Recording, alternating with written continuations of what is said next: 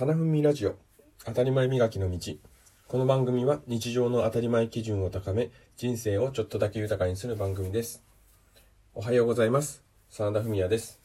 今日は読むの当たり前を磨くをテーマにお話をします、まあ、読むと言いますと一番頭に出てくるのは本をではないかと思います。まあ、ただ、まあ、本、日常本に限らず、ネット記事であったり、新聞、雑誌、まあ、いろんな活字を読む機会っていうのがあると思います。まあ、こうした活字に対して、まあ、自分がどれだけちゃんと読めているのかって考えた時に、意外に記憶に残っていないんではないかなと思います。まあ、全て覚えようと思っても、まあ、無理なことではある、無理なことではありますけれども、何も覚えてないっていうのも、じゃあ何のために読んだんだろうかと。疑問に思ってしまうと思います。で、その原因を考えてみると、読みたくて読むというよりも、なんとなく読んでいるものっていうのが多いんではないかなと思います。まあ、例えば、電車に乗った時の広告。まあ、これも自分が読みたいと思って読むものではなく、まあ、自然に目に入ってくるものだと思います。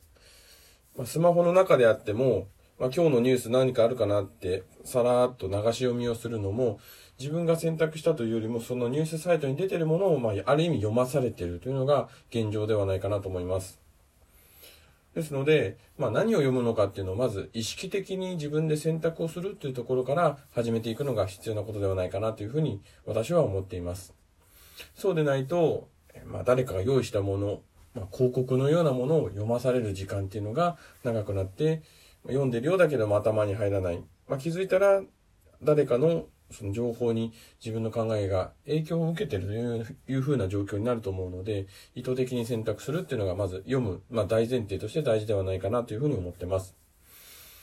で、そもそもですね、まあじゃあ内容を選択して読もうといった時に、もう意外に自分は読めてない、まあ、読解できてないんじゃないかなと感じることがあります。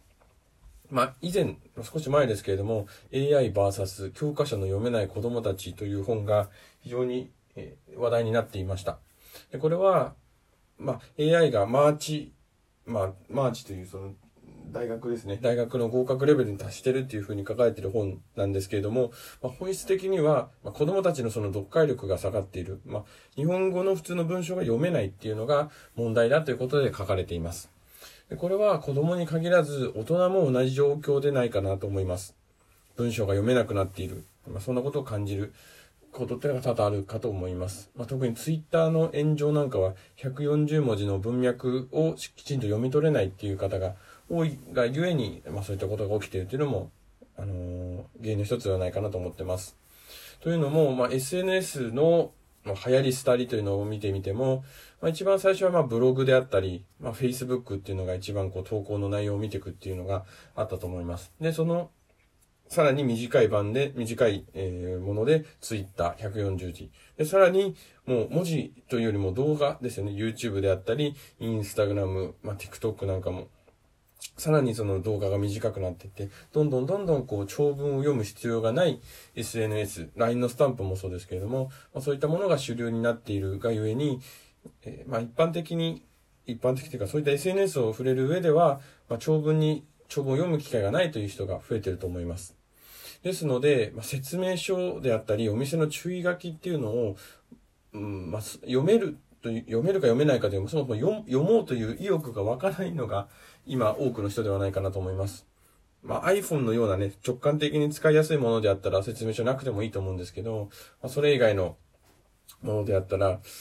ね、説明書があった方がいいってものもあると思います。ただ、まあ、箱を開けて読む人っていうのは今あまりないかと思います。